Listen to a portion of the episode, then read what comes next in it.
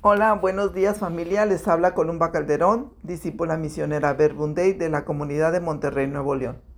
Con el gusto de siempre compartiendo mi oración en este espacio de palabras de vida. Nos ponemos a la presencia del Padre, del Hijo y del Espíritu Santo. Amén. Lectura del Santo Evangelio según San Lucas. En aquel tiempo, cuando Jesús expulsó a un demonio, algunos dijeron, Este expulsa a los demonios con el poder de Satanás, el príncipe de los demonios. Otros, para ponerlo a prueba, le pedían una señal milagrosa. Pero Jesús, que conocía sus malas intenciones, les dijo, Todo reino dividido por luchas internas va a la ruina y se derrumba casa por casa. Si Satanás también está dividido contra sí mismo, ¿cómo mantendrá su reino? Ustedes dicen que yo arrojo los demonios con el poder de Satanás. Entonces, ¿con el poder de quién los arrojan los hijos de ustedes? Por eso, ellos mismos serán sus jueces. Pero si yo arrojo a los demonios por el poder del dedo de Dios, esto significa que ha llegado a ustedes el reino de Dios. Cuando un hombre fuerte y bien armado guarda su palacio, sus bienes están seguros. Pero si otro más fuerte lo asalta y lo vence, entonces le quita las armas en que confiaba y después dispone de sus bienes. El que no está conmigo está contra mí, y el que no recoge conmigo desparrama.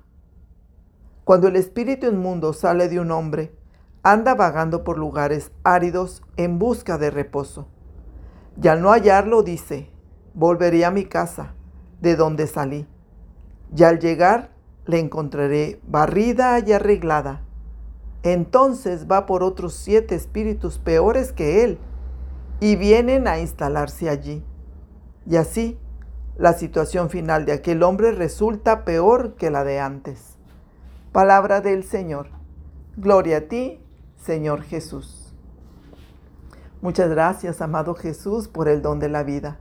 Señor, sabes que creo en ti, pero aumenta mi fe. Regálanos hoy, Jesús, en la oración, una experiencia viva para que nuestra fe no solo sea de oídas, sino vivir con la certeza de que nada es imposible para ti y no ser unos discípulos inconformes buscadores de la fe. Que tu gracia nunca nos abandone para acercarnos más a ti. Gloria al Padre, al Hijo y al Espíritu Santo, como era en el principio, ahora y siempre, por los siglos de los siglos. Amén. Hoy escuchamos el capítulo 11 de San Lucas en los versículos del 15 al 26, donde vemos a Jesús con los judíos que se resistían a creer en él. Y con tal de llevarle la contra, caen en ese rechazo. Porque no pueden rebatir los hechos y las palabras de Jesús, caen en lo absurdo, acusándolo de endemoniado. Pero la verdad es que no quieren convertirse, no quieren cambiar su modo de pensar ni quieren aceptar a Jesús. Recordándome que Jesús es como esa semilla que al sembrarse cayó entre piedras y espinas. Así era el corazón de estos judíos. Jesús vino a los suyos y los suyos no lo recibieron, dijo San Juan. Estos judíos juzgan a Jesús, buscando también pruebas del cielo.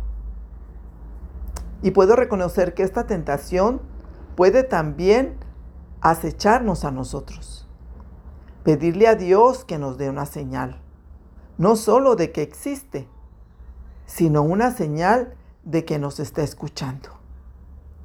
En el fondo está la desconfianza. Pero ¿qué hace Jesús ante estos que lo critican de que dicen que expulsan los demonios con el poder de Satanás?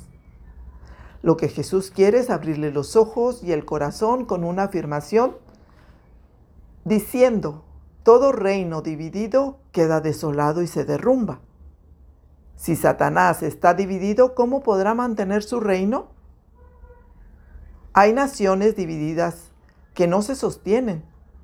Una familia dividida no se sostiene y muchos los vemos actualmente con tantos divorcios. Satanás es la figura del mal, de la división, provocando que una persona se desencuentre, se aleje, no solo físicamente, sino afectivamente también de los demás. Hoy día estamos viviendo en el mundo naciones en guerra. ¿Necesitamos más pruebas de que el enemigo nunca descansa? Por eso recordaba a San Pedro, que nos insiste, sean prudentes y manténganse despiertos. Pedro sabe que el enemigo, como león rugiente, anda buscando a quien devorar. No podemos ser ingenuos, pensaba. Nuestra vida cristiana está siempre amenazada. Esa es la razón que entendía de Jesús, que nos advierte que no nos conformemos solo con que nuestra casa esté barrida y arreglada el bautismo nos lava del pecado original y la confesión nos limpia de nuevo cuando hemos pecado. Donde en mi oración recordaba mi frustración ante un pecado recurrente que creía que sola lo tenía bajo control, hasta que comprendí una de las bienaventuranzas. Felices los pobres de espíritu porque de ellos es el reino de los cielos. Es decir, que el reino de los cielos no es de los pobres porque son ignorantes, sino porque siguen viviendo miserablemente clamando al Padre por su misericordia. Padre, no nos dejes caer en tentación. Es la fuerza del dedo de Dios quien nos sostiene ante nuestros pecados, debilidades y problemas. Por eso también entendía que en medio de mis dudas y temores, necesito escuchar a Jesús diciéndome, para el que tiene fe, todo es posible. No hay nada, ni nadie que se resista a su presencia, a su palabra que es poderosa, que vence y libera. Entonces, ¿cuál es el reto de la fe? En Hebreos 11.1 leemos, aferrarse a lo que se espera, tener la certeza de cosas que no se pueden ver. Es urgente captar lo que no aparece pero que en realidad existe. El reino está aquí, entre nosotros. Jesús es el más fuerte, que viene y vence. En mi vida de oración aprendí que solo necesito apoyarme en Jesús cuando los problemas o las tentaciones me roban la paz y mi fe se tambalea. Pues sin la fe nos quedamos viviendo a ras del suelo, donde es difícil levantarnos.